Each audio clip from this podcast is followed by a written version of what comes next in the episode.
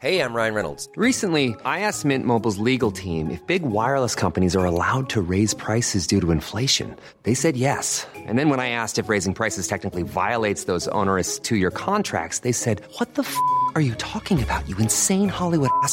F- So to recap, we're cutting the price of Mint Unlimited from $30 a month to just $15 a month. Give it a try at mintmobile.com slash switch. $45 upfront for three months plus taxes and fees. Promo rate for new customers for limited time. Unlimited more than 40 gigabytes per month. Slows. Full terms at mintmobile.com. Since 2013, Bombas has donated over 100 million socks, underwear, and t shirts to those facing homelessness. If we counted those on air, this ad would last over 1,157 days. But if we counted the time it takes to make a donation possible, it would take just a few clicks. Because every time you make a purchase, Bombas donates an item to someone who needs it. Go to bombas.com slash ACAST and use code ACAST for 20% off your first purchase. That's bombas.com slash ACAST, code ACAST.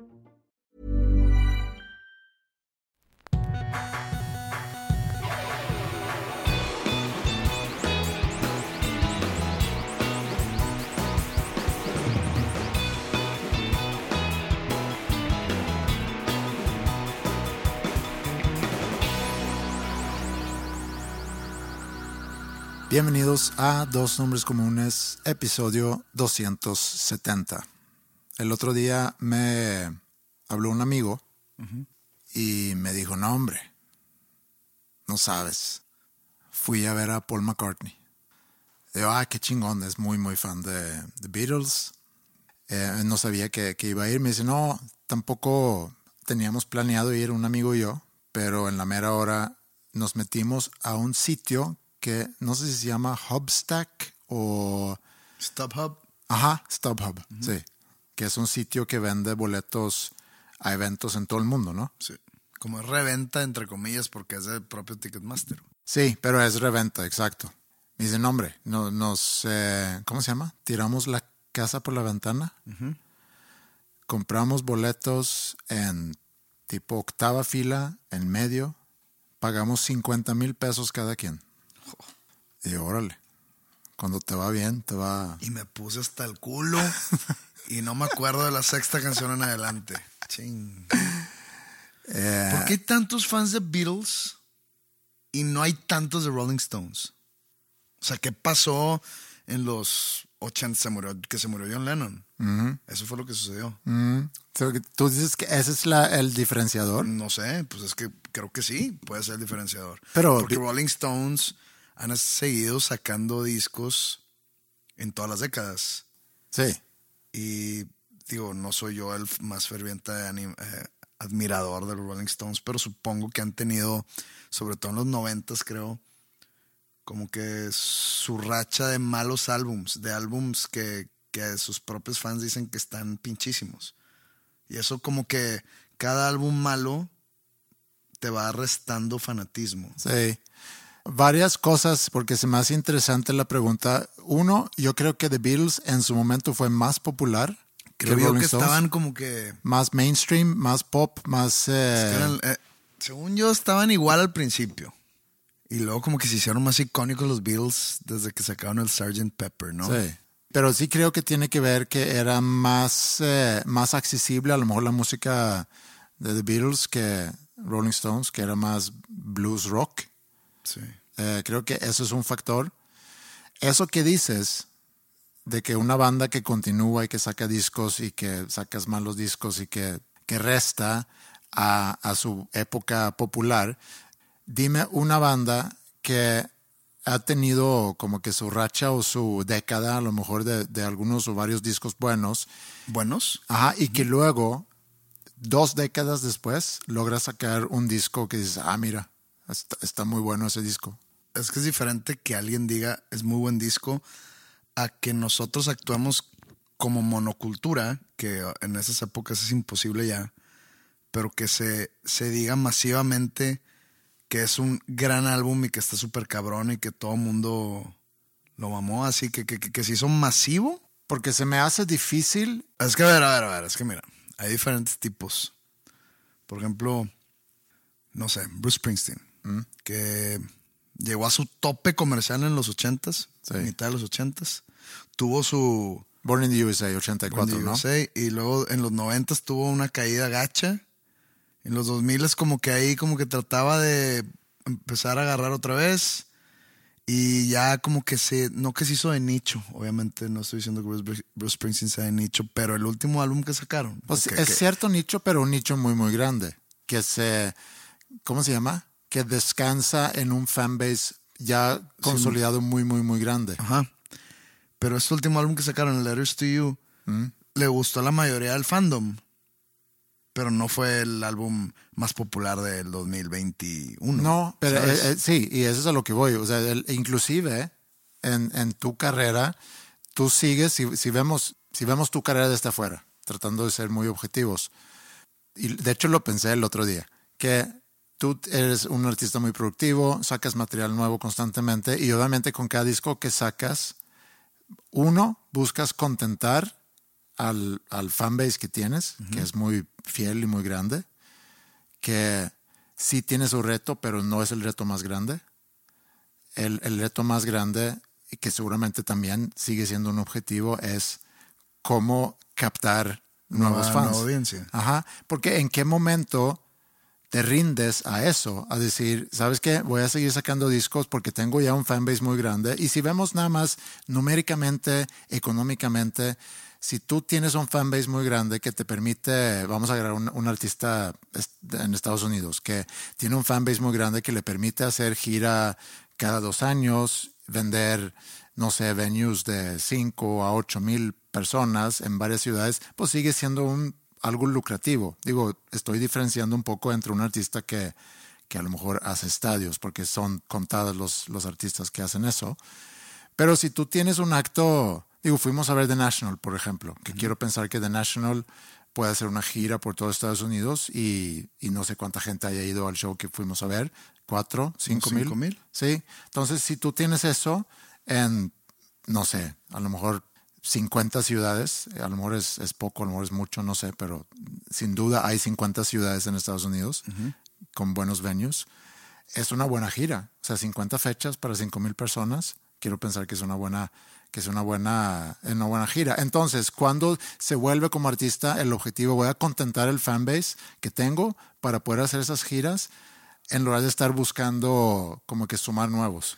Es que hay diferente tipo de artistas, hablando desde la perspectiva de la que tú tienes. O sea, está tipo ACDC. Ajá. Digo, no sé cuántos años tengan ya. Ya parece que están muy veteranos. Sí. Pero hubo, hay, hay como que un- una anécdota famosa de que un crítico de rock dijo, ACDC ha sacado 13 veces el mismo álbum. Y Angus Young, bien enojado, le contesta, ese güey está diciendo mentiras. Ha sido 14 veces. O sea, diciéndole que no, te faltó un Sí, disco. claro. Y sí, hacemos la el mismo disco y la misma canción una y otra vez. Sí, sí, sí. Entonces se cuenta que ellos, no, no es crítica, ¿eh? Ellos se cuenta que ya saben lo que son, saben lo que representan. O sea, no van a sacar de repente una canción este, folk, Ajá. no van a sacar una canción blues o jazz, ¿no? Ajá. O sea, No, no, no, ya, es que ellos el- son una hard rock band. Sí. Y el público lo rechazaría eh, rotundamente si sacan una rola. Ajá. Pero entonces el público de ACDC, yo no sé si quieren ir a escuchar Highway to Hell, TNT, este, Money Talks. Ajá. Y de repente, bueno, esta es, esta es una canción del disco que acabamos de sacar. Todos de que, güey, Ajá. nadie quiere escuchar eso. Sí. Eso es lo que también le pasa a actos como, no sé, Guns N' Roses Sí. o Motley Crue o no sé si sigan tocando Poison, digo sí, pero no sé si estén tan activos. Pero deben Def haber- Leppard, Def Leppard, el que lo fui a ver este año, Sí. tocaron una canción de su disco nuevo, de un show de dos horas. Por eso, deben de haber hecho las paces con, con eso, ¿no? Por supuesto, están súper hechas las pases. Ellos sacan álbums, yo creo que para dos cosas. Para rascarse la comezón creativa Ajá. y para tener excusa Ajá. Para salirse para de gira. volver a salir de Sí, gira. Y tocar una rola de ese disco. Que probablemente un porcentaje muy bajo de la asistencia a esos conciertos quiere escuchar. Y, ese está, y, y- disco. y que compraron su boleto por haber escuchado ese disco. No, que compraron su boleto porque es Def Leppard y quiero ir a escuchar la música Claro, que eso yo es a lo que voy. O sea, pero puede haber una persona que a lo mejor diga, ah, mira, descubrí un- una banda que se llama Def Leppard, acabo de Ah, sacar ah, el ahí, sí disco. no- ahí sí lo dudo. Lo dudo que exista alguien que ya, güey, ¿escuchaste esta banda Def Leppard? Ajá. De que, que sacaron un- una canción bien cabrona. No, o sea, no creo. Pero que, y luego, no sé, hay, hay actos tipo Joy Division o Nirvana, güey. Que Joy Division complicado. No, no, no, o sea, Nirvana también complicado que Sí, gira, claro. Pero que los dos murieron por suicidio, Ajá. o sea, los dos cantantes, y muy jóvenes, y la banda muy joven, que se hacen legendarios. Sí. Y esto ya lo hemos platicado aquí, creo, porque no llegaron al punto de esa racha de álbums malos. Sí. Porque Nirvana sacó tres discos. Sí. Joy Division creo que dos. Entonces, no tuvieron, o sea, Nirvana no sacó ese álbum experimental en el 2008, Ajá. donde todos dijeron de que madre, se la mamaron, Sí. como YouTube. O sea, que YouTube llegó a un punto, del- creo que fue el pop, el primer álbum, así que dijeron de que, ah, cabrón, qué pedo Sí, estos sí, pero digo, la, la gira de pop sí fue muy, muy grande, pero eh, sí.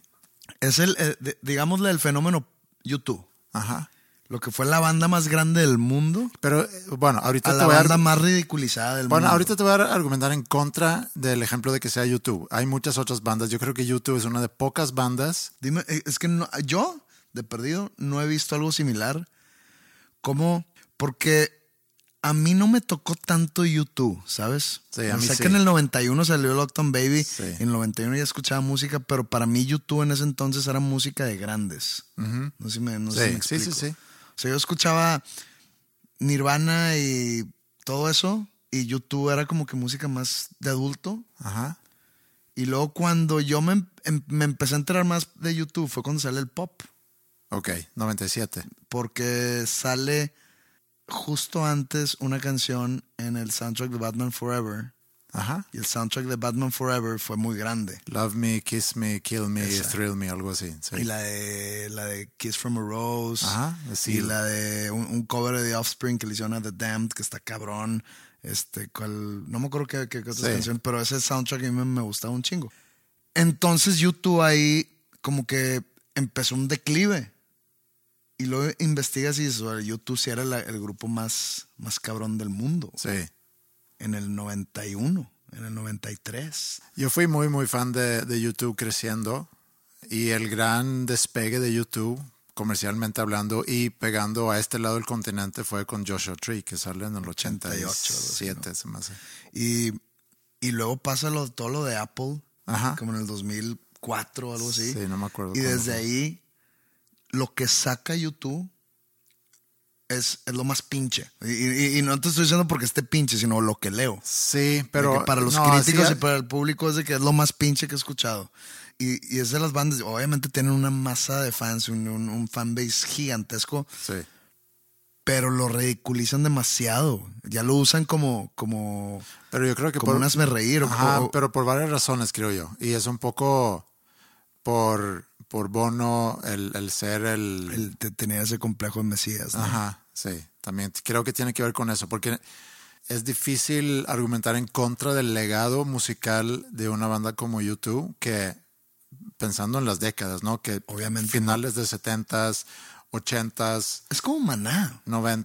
O sea, sí, pero bueno, no o sea, sé qué tanto se haya reinventado Maná, porque YouTube sí se reinventó varias veces y lograron cruzar décadas. Pues es que se ha reinventado de maneras que probablemente para ti, para mí no sean tan aceptables. Sí, Digo, no soy muy Por ejemplo, no Maná, escucho pues, mucho. Maná empezó siendo una banda, pues, de- digamos, de pop rock, Ajá, con onda de police, sí. que tiene mucha onda de police, y se empezaron a ir mucho hacia la música latina. O sea, no, no- Sí, Latin rock o como, sí. como onda así como que con mariposa traicionera Ajá. y Sí. muy latino. Es sabrosa. Sí, con, con mucha sabrosura, mucho...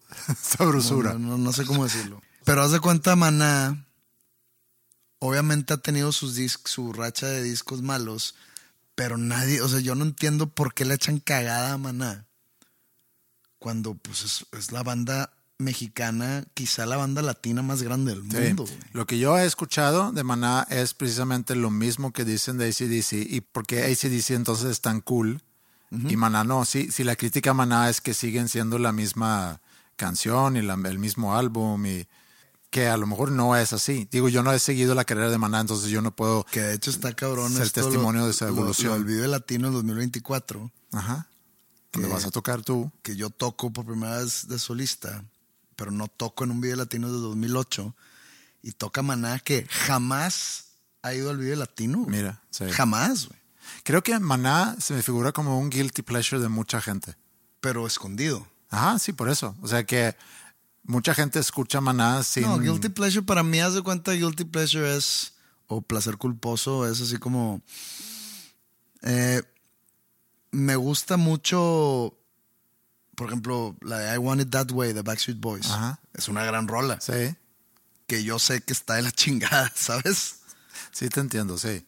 Pero no me da pena decirlo. Sí, pero bueno, Maná, no sé si es así, pero Maná tiene muy buenas canciones, o sea, muy buenas canciones que pudieras decir, bueno, pues no te gusta la voz eh, o no te gusta, no sé, no sé qué es lo que no, la gente que critica tanto a Maná, qué es lo que no le gusta.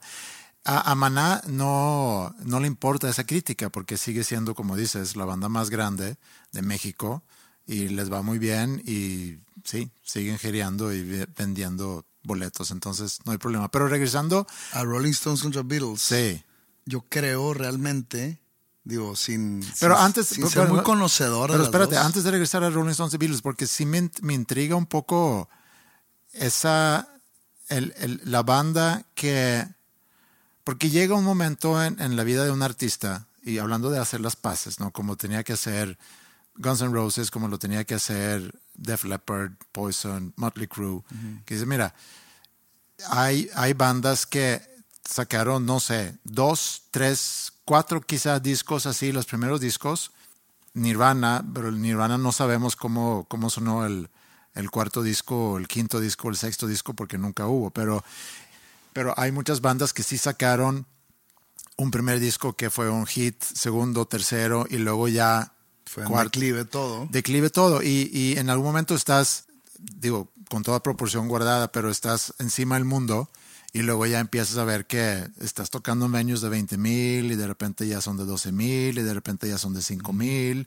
y de repente ya tocas en venues de 3 a 5 mil y no siempre se llena. Entonces me pregunto, ¿qué hace contigo eso como, como el ego? Y si tú, tus ganas, aunque ya lo respondiste tú, el, el que sigues grabando y sacando es para rascar esa, ese comezón creativo que tienes, porque al final de cuentas estás ahí para componer y sacar música. Pero si sigue ese sueño de que con el próximo disco... ¿Tuviste el, tuviste, no, eh. ¿tuviste el documental Anvil? Sí lo vi, Sí pero lo- hace mucho. Sí. Es de una, de una banda que sí existió Ajá. y que, que ellos, recuérdame, que ellos pensaban que eran bien cabrones. No, era una banda canadiense que estaban en la manada de Bon Jovi, Sí. Motley Crue y, y- y muchas otras bandas de, de la época de ochentas. Y estaban como que muy up and coming, que estaban en los festivales gireando con esas bandas. Pero luego saca Bon Jovi, saca Slippery When Wet, este, Motley Crue saca Theater of Pain, o no sé qué otro disco antes de. Eh, o sea, como que empiezan a despegar varias de esas bandas y ellos como que se quedan atrás y poco a poco, o sea, nunca tienen ese disco que los pone en, en la mira del mundo.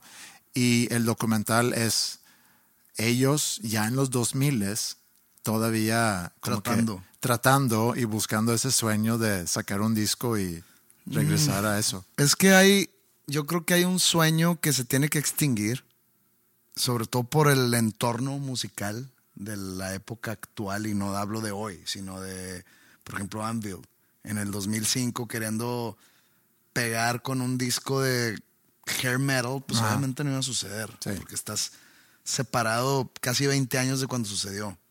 Tiene que haber un, un momento donde el artista tiene que hacer la paz con que ya no va a ser mainstream. Por ejemplo, y perdón por traerlo a mí, pero pues soy el ejemplo más a la mano. No, está muy bien. Soy fruta que cuelga muy abajo. Low hanging fruit. No sé, eh, para algunas personas Panda fue mainstream. para algo otras no. Pero digamos que sí. En tamaño sí. Entonces yo, ya viví el ser mainstream, ¿ok? Hoy en día no soy mainstream. Yo me creo un artista de nicho, pero un nicho grande. ¿sabes? Pero a ver, pregunta sincera. A mí no me tocó, digo, muy a distancia me tocó ver Panda porque vivía aquí, ¿no? Y sabía que era una banda gigante y... Pero, ¿qué tan, qué tanto más grande era Panda comparado con donde tú estás parado ahorita como solista? Es que Panda marca una generación. Panda es algo, fue un fenómeno. O sea, Panda fue una de esas cosas que sucede una vez cada 10, 15 años. ¿Por qué me tocó a mí? ¿Quién sabe? Pero así pasó. Entonces marca una generación, marca todo un, digamos, un legado musical, que ya lo hemos platicado, que, que no lo- los historiadores no lo van a reconocer. Esa es otra cosa. No, pero está Yo la no, evidencia yo- de, de cantidad de bandas que, que luego Como quisieron que el- seguir en esos... Como que el, el- el- el público musical necesitaba llenar ese hueco. No que necesitaba llenarlo, pero había un hueco en el cual Panda entró.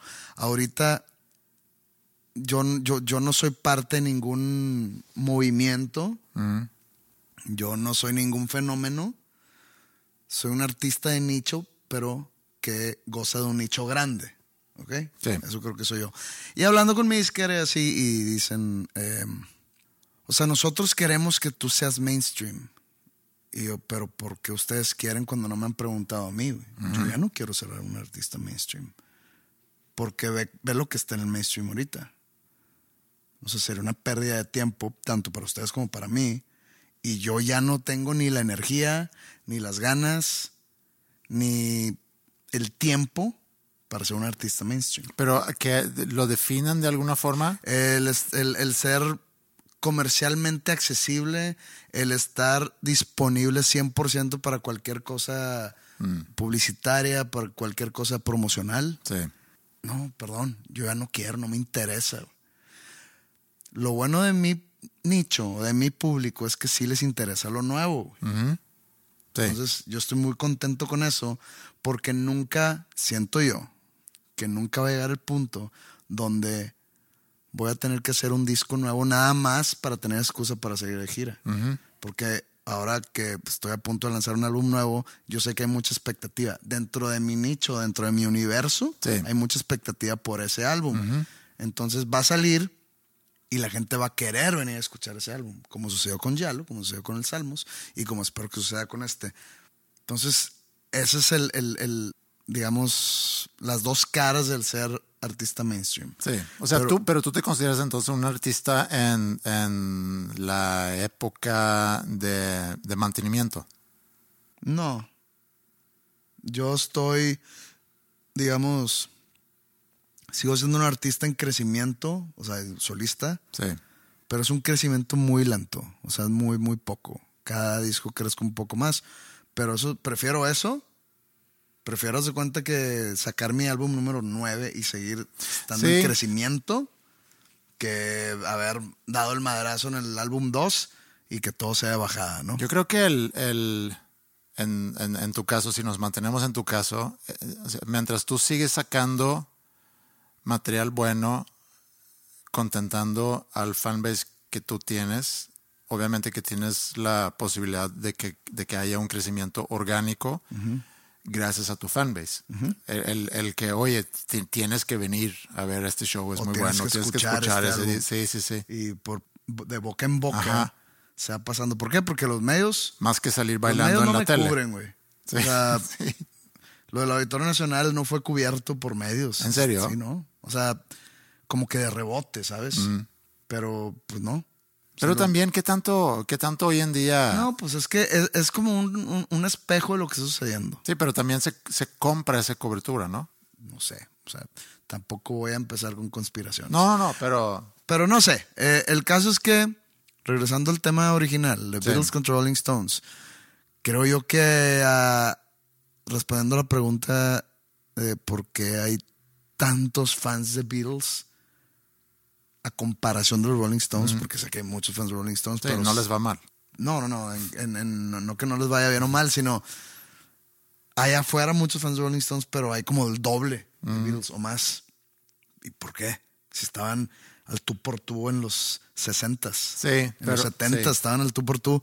Yo realmente creo que uno de los factores fuertes fue que se murió John Lennon. Sí, puede ser que tenga que ver. Pero digo, también murió cuando la banda tenía 10 años de no existir. Sí. Pero ¿Qué sí, hubiera pasado si Keith Richards se hubiera muerto en el 80? ¿dirías lo mismo de Nirvana?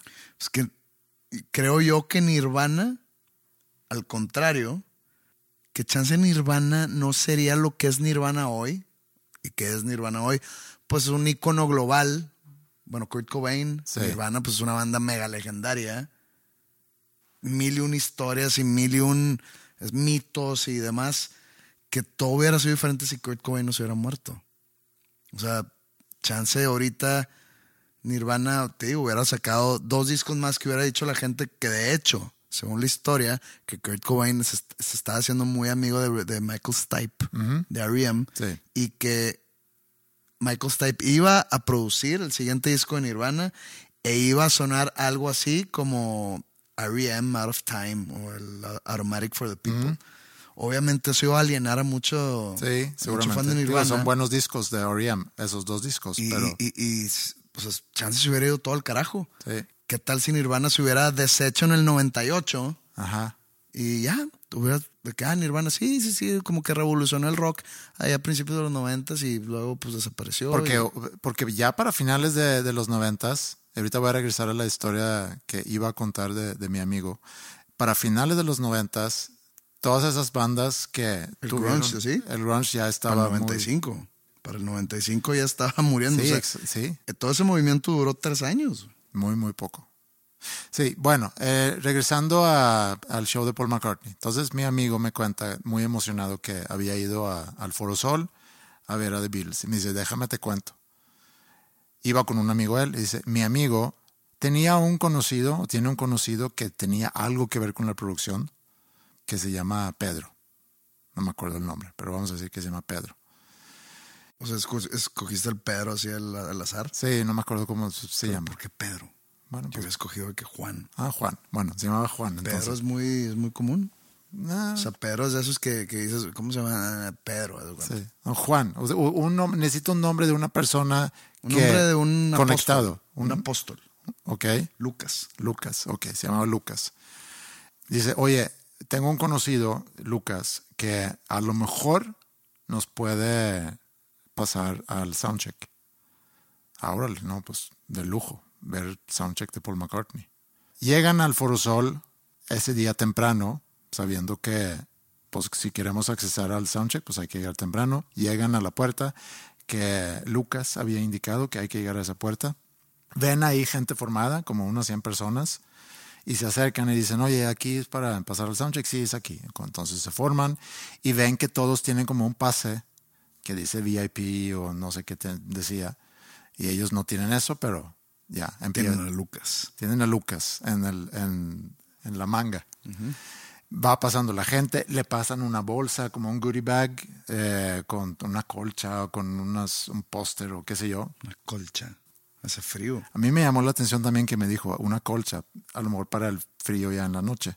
Así en Navidad, de que me dicen, este, normalmente ya a estas edades es de que, pues, mira, a tu papá de Navidad regala estas cinco opciones. Entre una de las opciones era de que una cobija. Sí, una cobija. Y yo, una cobija.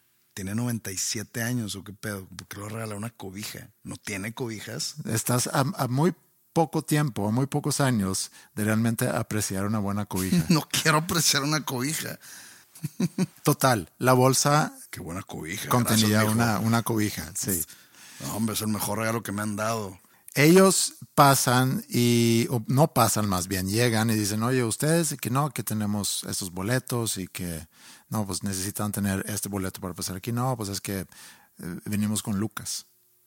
Bueno, ¿quién chingados es ¿Quién es Lucas? Lucas? Sí, ¿quién es Lucas?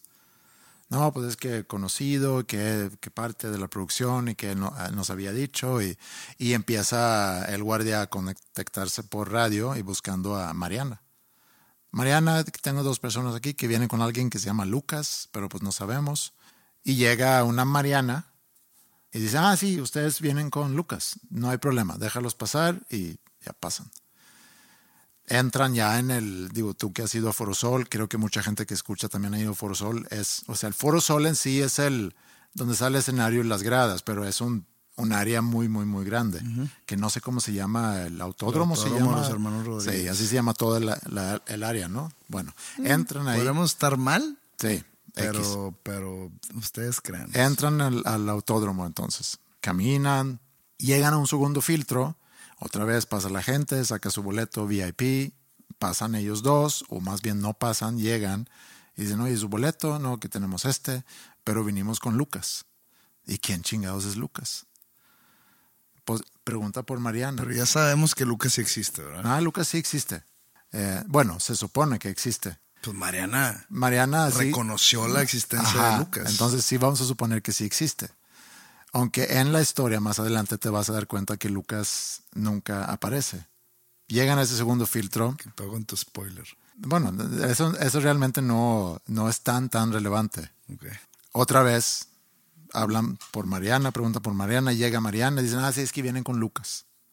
Déjalos pasar. Pasan y ya llegan a, a esa zona que es justo afuera del, del Foro Sol, que lo hacen como hospitality o, o backstage area durante festivales. Entonces ahí les tienen comida, algo de bebidas y ahí están esperando a que los dejan pasar ya al venue para ver el soundcheck de Paul McCartney. Pasa un tiempo y luego les dicen, fórmense, van a pasar. Todos se ponen en fila, todos sacan su pase de VIP, entran, Y este güey, pues, no. llegan esos dos de que ustedes no pueden entrar. Venimos con Lucas. ¿Quién chingados es Lucas? Preguntan Mariana. Llega Mariana, no hay problema, déjalos pasar. Pasan, sale Paul McCartney. Están ahí, no sé, unas 100, 150 personas. Sale Paul McCartney, cotorreo, toca unas cuatro canciones. Una experiencia inolvidable haber visto a, Paul McCartney así, ¿no? Y luego ya, bueno, pues vámonos. Y en eso se acerca alguien y les pregunta, oye, ¿me, me permiten ver sus boletos? Sí, sí, sí. Aquí está mi boleto. Que, por cierto, en- no, lo, no lo dije en la semana pasada, pero otra anécdota, muy pequeña anécdota, de tu, de tu show en el auditorio.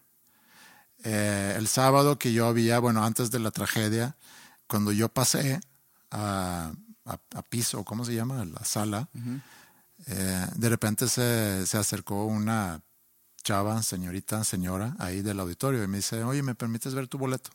Y había otra persona ahí de tu staff o, o de clase que no reconocí yo, pero él me reconoció. Me dice, no, no, no, dice a la, a la chava, señora, señorita, eh, no, no, no, él, él, él, él viene con nosotros.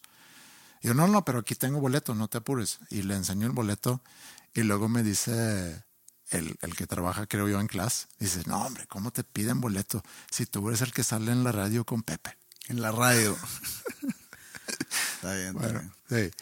Entonces, me permiten ver sus boletos. Sacan sus boletos y le dicen, oye, esos boletos son falsos. Al, al- al que venía con Lucas. Sí, Ah, él los compró en Stop Hub. sí. Ok.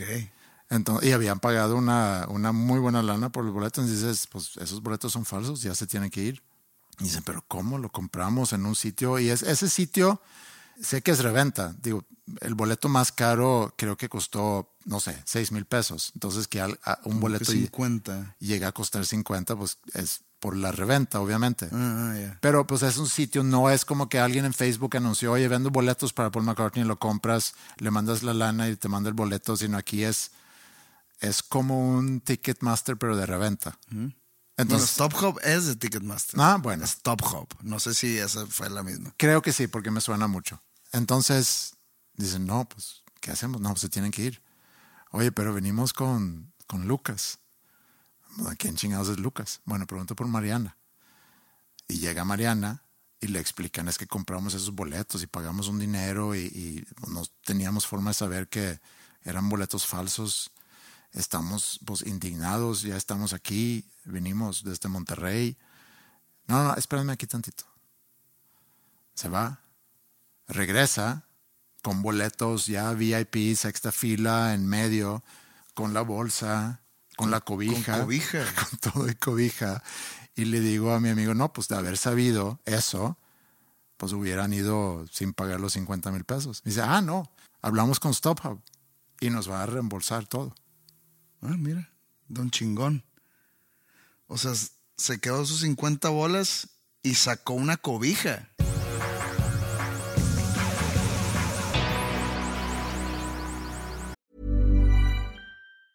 Many of us have those stubborn pounds that seem impossible to lose, no matter how good we eat or how hard we work out. My solution is PlushCare. PlushCare is a leading telehealth provider with doctors who are there for you day and night to partner with you in your weight loss journey. They can prescribe FDA-approved weight loss medications like Wagovi and Zepbound for those who qualify.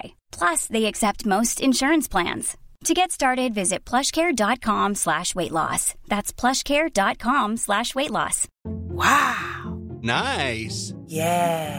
What you're hearing are the sounds of people everywhere putting on Bombas socks, underwear, and t-shirts made from absurdly soft materials that feel like plush clouds. Yeah, that plush.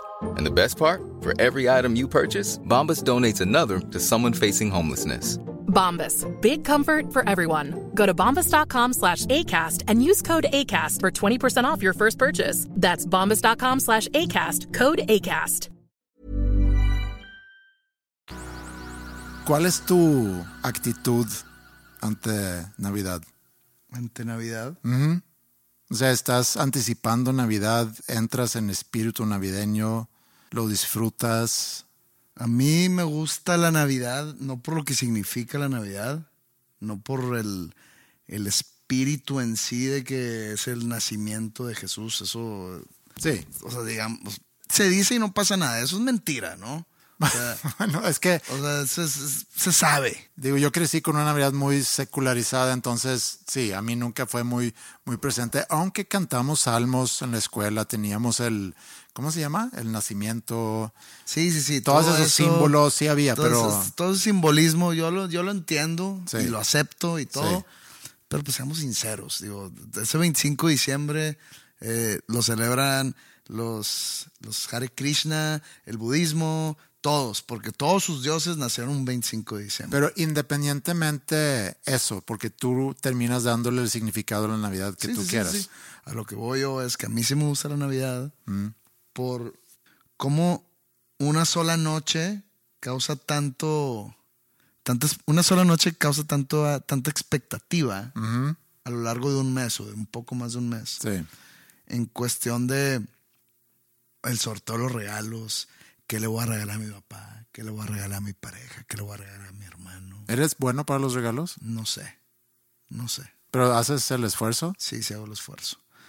Todo alrededor de una cena, ¿no? De que, oye, no, van a venir tus tíos y a mí me tocó hacer el pavo, a tu tío los tamales, ya sabes, ¿no? Toda esa expectativa que se arma, todo lo de que pues va a ser frito, nos vamos a juntar en casa de los abuelos, y va a venir toda la familia, y va a haber juegos, y va a haber pisto, y Pero ahorita estás hablando de una Navidad de cuando tú eras niño. sí. O sea, no la Navidad de ahorita. No, pues es que también. ¿Sí? Sí. Y digo, obviamente ya no existen mis abuelos. Pero este, ahora los abuelos son mis papás. Sí. Pero todo eso existe, todo ese espíritu de, de ju- de juntarnos la familia. Y a mí sí me gusta eso. Ya todo lo demás que sí, como dice, eh, el, el otro día estaba manejando por una colonia aquí cerca y había como que un mucha decoración alrededor de todo el de la figura de Santa Claus, ¿no?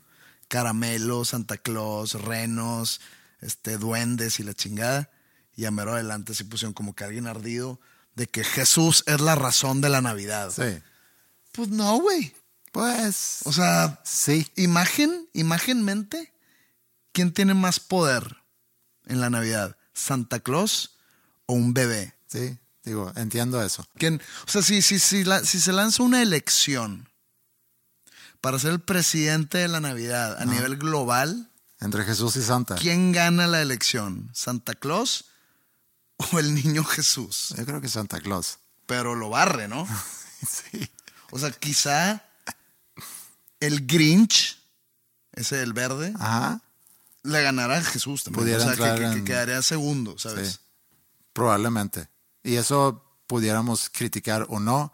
no, no, no va mi pregunta por ahí, ni, ni me interesa tanto ese aspecto, sino te pregunto porque yo por mucho, mucho tiempo compartía justo lo que tú acabas de decir ahorita, ¿no? La expectativa de Navidad, que vienen vacaciones, como que se va apagando un poco el ruido de, de afuera, eh, tienes oportunidad de estar en familia, pero también si yo comparo con Navidades cuando yo era chiquito, que también tiene, y aquí es donde sí entra Santa Claus, el, el aspecto de los regalos, ¿no? Que tenías tu cumpleaños y tenías Navidad.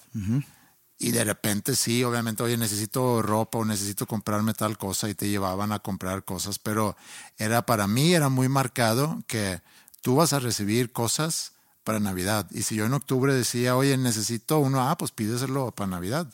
Oye, que necesito tal, ah, pues pídeselo para Navidad. Y mis papás nada más así como que apuntando todo lo que yo iba soltando. Entonces ya para diciembre había una buena lista de dónde escoger cosas que ellos ya sabían que yo quería y necesitaba. Hoy en día siento que es muy, por ejemplo, el otro día llego a la casa y está Mila con un, con un, un reloj que es, no sé cómo se llama el reloj, es como un, ¿cómo se llaman el, el de Apple? Apple Watch. Sí, es como un Apple Watch, pero no es un Apple Watch. El Apple Watch cuesta pues, mucho, mucho dinero. Este era algo que puedes usar para hacer ejercicio. Fitbit. Ajá, sí. Y tenía eso que había llegado de Amazon y ella estaba muy emocionada porque dice, no, pues ahorita para mi ejercicio puedo ver eh, mi pulso, puedo ver calorías, puedo ver distancia, puedo ver X. Y, y digo, me dio gusto porque le incentiva eso a hacer ejercicio, entonces pues es algo muy positivo. Pero yo pensando, pues ¿por qué, por qué no se tomó nota de eso y, y mejor se pide para, para Navidad? Entonces, ¿Se lo necesitaba ya? pues eh, sí, digo, todos necesitamos todo ya. No. Yo podría necesitar una maleta y no la necesito ya. O sea, la maleta que tengo aguanta, que, estamos a 5 de diciembre, aguanta 20 días sin pedos. Ah, ok, sí. Pero es eso, es el espérate, espérate tantito. Y luego ya digo yo, ah, mira, como que para Navidad. Y me dice, sí, sí, sí, para Navidad. En noviembre. Ajá, pero pues estamos a finales de noviembre, quizá era, ya habíamos ah, entrado a diciembre. Y eso me la sé, porque si yo digo, ah, mira, para Navidad. Y cuando ella dice, sí, sí, sí, para Navidad. Y luego ya nos vamos a acercar a Navidad, yo digo, ¿Y, oye, mi, y- y mi regalo de Navidad? Ajá. Pues no era el reloj. No, pero eso fue hace un mes. Entonces, como que se ha perdido mucho eso, que, que para mí va muy la mano. O sea, no entiendo, para empezar, no entiendo lo de los regalos. Yo sé que viene de Santa Claus eso. Pero Pues eso más bien viene de Jesús, ¿no? Los regalos que le, le trajeron al, al niño Jesús cuando Pero nació. pues es que le trajeron a Jesús, los Reyes Magos. Sí, claro. Bueno, Está raro. Sí. O sea, porque unos Reyes Magos, que no eran ni magos, ni reyes, le traen regalos a un niño que no conocen y Sí. que no conocen a los papás. Sí. Se puede cuestionar las intenciones. Puede ocasionar muchas intenciones. Ok. Suena, puede ser como un soborno. Ajá. Oye, no, es que este güey va a ser el más cabrón. Sí. Entonces, pues para mantenernos ahí en su, Pero en su buen lado. es una buena historia, es una bonita historia como sea. Pero los regalos, sí. El, la- toda la tradición de regalos, que no sé, sé que la historia de Santa Claus, que de Alemania, hay varias figuras en la historia que han como que jugado ese papel. Y luego ya, como habíamos dicho, no sé si cada Navidad lo decimos aquí, pero la campaña de Coca-Cola que comercializa el Santa Claus que conocemos hoy en día eh, y toda la tradición. Y obviamente todo el lobbying de todo el comercio para hacer Navidad lo que es hoy en día. Y es un poco a eso lo que iba, que en Navidad ya, Es que te la venden muy bonito. sí, te lo venden muy bonito. Te lo venden muy bonito y caes. Y esa mercadotecnia te crea un sentimiento quizá falso, porque sí existen los falsos sentimientos. Te crea un sentimiento falso de unidad, de fraternidad. Pero todo viene de una empresa o de varias empresas o varios comercios Sí. queriendo hacer diciembre su mes más lucrativo, ¿no? Pero ese fenómeno de que se crea ese sentimiento, pues yo, yo también soy víctima de, así como probablemente tú lo seas y como mucha gente que nos escucha. Sí, sí, sí, sí. Y está bien, y yo no te lo digo sin pena, me gusta, me gusta ese sentimiento falso. Entonces, sí, yo he perdido, yo he perdido eso y eso es lo que te quería contar. Yo compartía lo que tú dices y, y como decía de niño, para mí era un, un, gran evento y todavía hace no muchos años para mí todavía era una época que disfrutaba mucho. Siento que se ha diluido mucho porque el, el Navidad, para empezar, empieza muy temprano. Vas a las tiendas en octubre y puedes ver cosas de Navidad. Escuché de un fenómeno en Suecia. En Suecia todavía no es tan, tan de antes como el lo es aquí.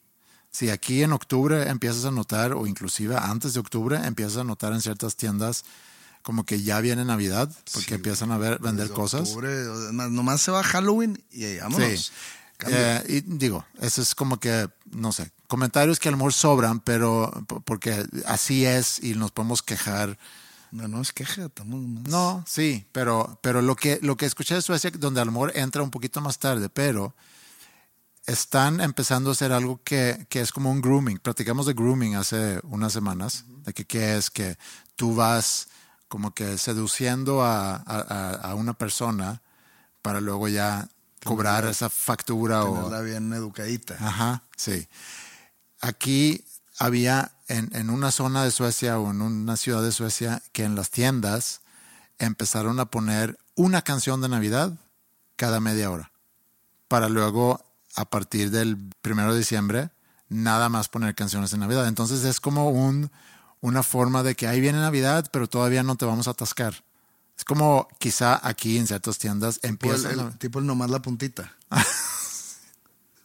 sí, es un teaser. Es un teaser. Ajá. sí, te puedes imaginar lo que viene, pero por lo pronto nada más te voy a poner dos canciones cada media hora para que la gente no se arte en Navidad, pero que ahí están preparados para lo que, lo que pronto está por, por llegar. Eso, por un lado. El, lo que decía que mis hijas de repente, oye, que necesito comprar tal cosa y que ya lo voy a pedir, dame tu tarjeta. Yo, espérate, pues, pues Navidad. Sí, sí, sí, para Navidad. Y luego ya llega, porque lo piden, y llega tres días después. Y yo digo, bueno, pues es Navidad y ya pierde toda la esencia porque llega el 25 donde se supone que vas a repartir los regalos y ya tienes que decir, oye, ¿te acuerdas ahí el, el 28 de noviembre que recibiste, no sé, unos tenis? Y luego el 4 de diciembre pues llegó el reloj ese, esos son tus regalos. Entonces en lugar de tener ya los regalos físicos, estás casi que entregando una lista con fechas de cosas que han recibido en los últimos meses que pudieran contar como regalos de es Navidad. Que si lo ves así, sí es una hueva. No, debería sí, haber, debería, así como, como no es aceptado por X o Y razón en la sociedad el, la posibilidad de que, no sé, una pareja, un matrimonio feliz puedan dormir en camas separadas e incluso en cuartos separados. Algo que promoviste y que me acuerdo que hubo mucha respuesta a, a esa, o a sea, esa las propuesta parejas, tuya. Las parejas podrán ser más felices así, pero, pero bueno, dejémoslo a un lado. Pero algo similar es poner en la mesa familias, decir, de ahora en adelante no va a haber regalos, güey. Nadie traiga regalos, se agradece la, el gesto, la intención. Pero nadie sí. regalos, es decir, nadie gaste, todos salimos tablas. Porque regalos, si yo te regalo algo, tú me vas a regalar algo mí. Ajá, sí. Que, que, es más caro que qué, pues ya depende de cada regalo. Pero no es como que, eh, qué pedo, güey. Yo te regalé una botella de whisky bien caro, tú me regalaste unos calcetines, pues uh -huh. chinga tu madre. Pues no. Uh -huh. O sea, no funciona así. Entonces acá quedamos tablas todos, no nos regalamos, sabemos que nos queremos regalar. Sí. Pero para mantenerlo todo más fácil y más gozadero y más, más disfrutable, que no haya regalos. Pero no.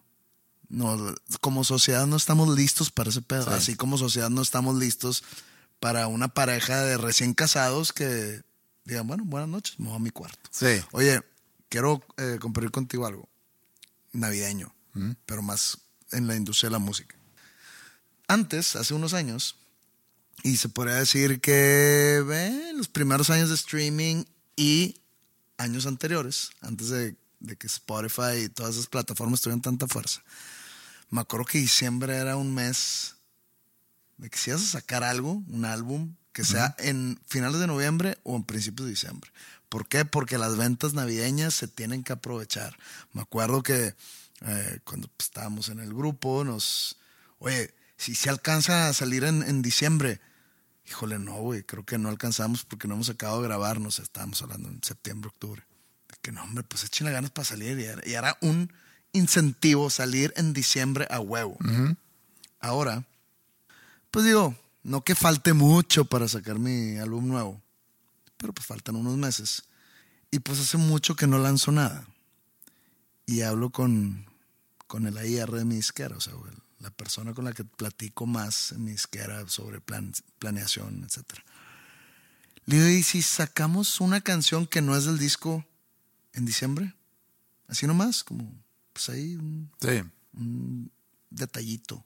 No es como que un regalo ahora, no, no es como que es gratis, güey. no. Un detallito ahí. Me dice, no, güey. No, es que en diciembre no, no es conveniente sacar cosas. Porque pues la gente sale de vacaciones y pues ya nadie pone atención. Y yo, que, o sea, la gente sale de vacaciones. Y apaga todo. y apaga el celular, güey. No escucha música, o sea, va a poner música en el carro. No, no, no, no. Estoy de vacaciones. Llega a su casa, se quiere relajar. Bu- Hijo, voy a poner una película. No, estoy de vacaciones. Música, chinga, estoy de vacaciones. ¿Qué hago, güey? Sí. O sea, ¿qué? que saquen un, un libro de texto de matemáticas o qué chingados Sí. hacen. Entonces ve cómo cambia De hecho, el, ¿Cómo ha cambiado eso? Antes era, pero trátalo de sacar de Navidad. De hecho, en Inglaterra es, no sé si todavía, probablemente no, por lo que dices, pero en, en Inglaterra era la gran contienda de que quién iba a ser el número uno en las listas en, en Navidad.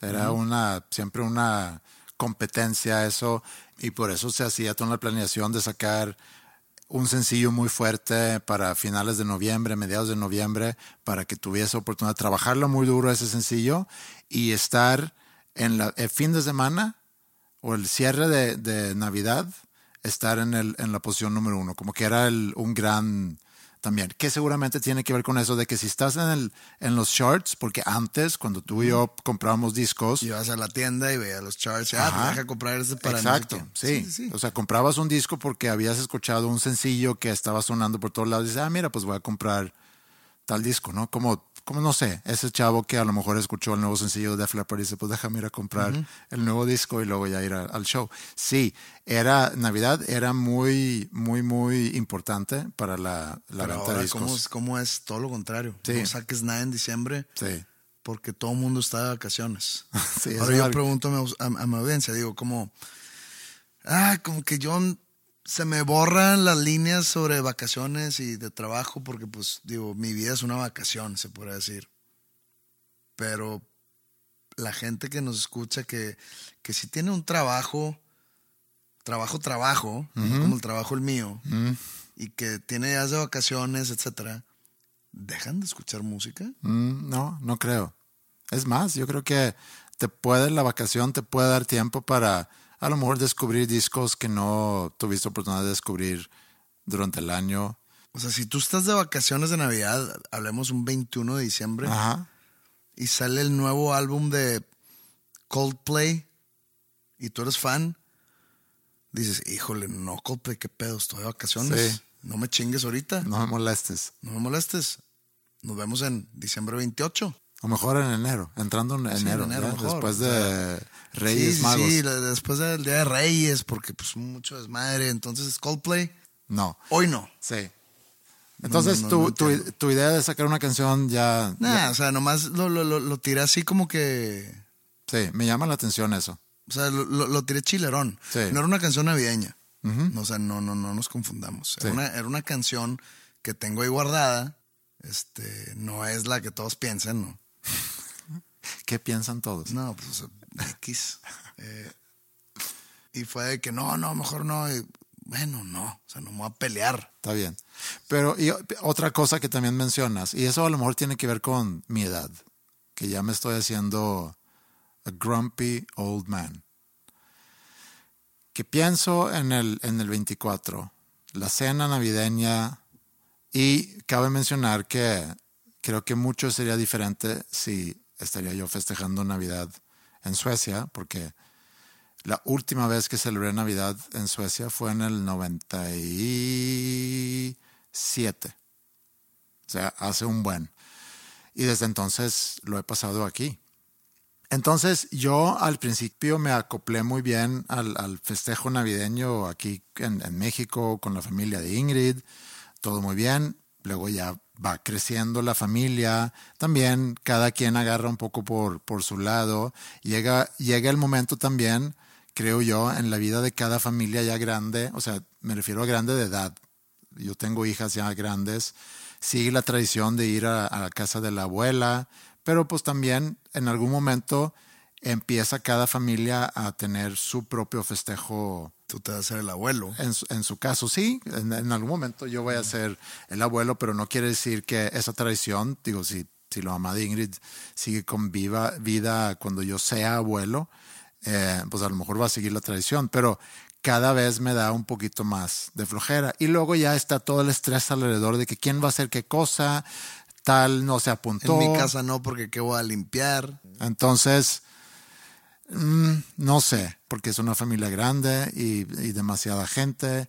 Siempre, siempre pasa lo mismo, que yo me quedo muy cansado, quiero ir a mi casa a dormir, tengo que cumplir con, o sea, estoy muy consciente y, y me escucho decirlo, que es señal de, de Grinch, de, de viejito, que necesita una cobija para sentarme en el sillón. Háblale a Lucas. Enfrente de la tele de mi casa y dormirme.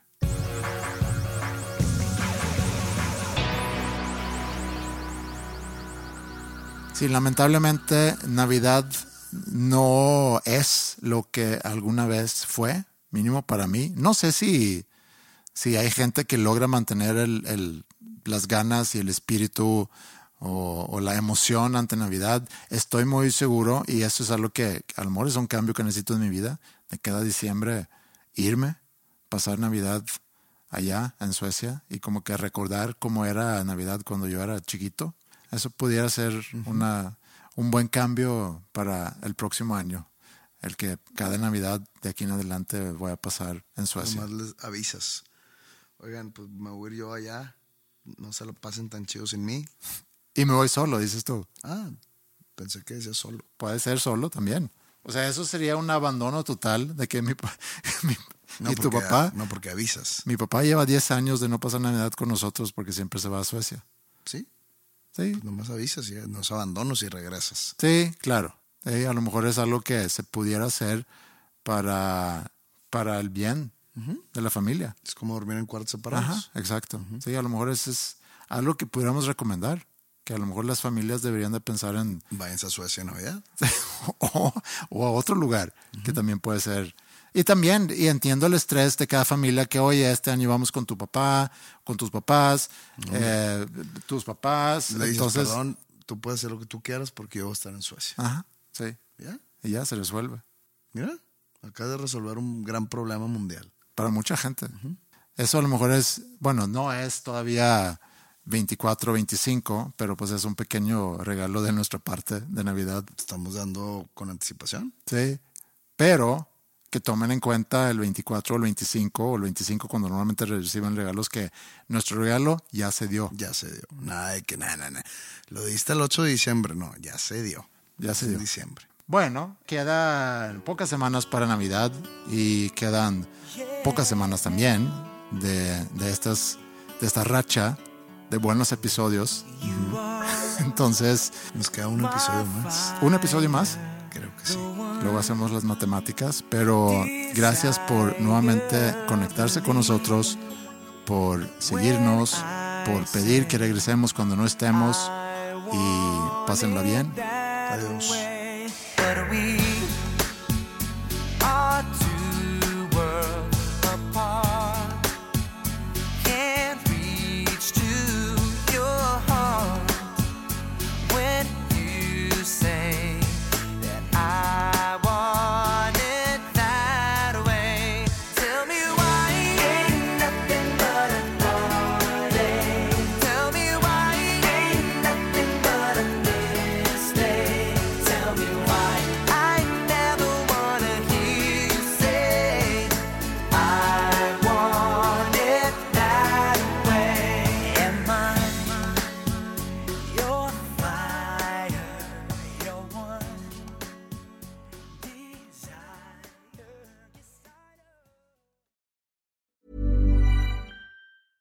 Planning for your next trip? Elevate your travel style with Quince. Quince has all the jet setting essentials you'll want for your next getaway, like European linen, premium luggage options, buttery soft Italian leather bags, and so much more. And it's all priced at 50 to 80% less than similar brands. Plus, Quince only works with factories that use safe and ethical manufacturing practices. Pack your bags with high-quality essentials you'll be wearing for vacations to come with Quince. Go to quince.com slash trip for free shipping and 365-day returns. This message comes from BOF sponsor eBay. You'll know real when you get it. It'll say eBay Authenticity Guarantee. And you'll feel it. Maybe it's a head turning handbag, a watch that says it all, jewelry that makes you look like the gem, or sneakers and streetwear so fresh every step feels fly. eBay gets it. So look for the blue check mark next to that thing you love and be confident that every inch, stitch, sole, and logo is checked by experts. With eBay Authenticity Guarantee, you can trust that feeling of real is always in reach. Ensure your next purchase is the real deal. Visit eBay.com for terms.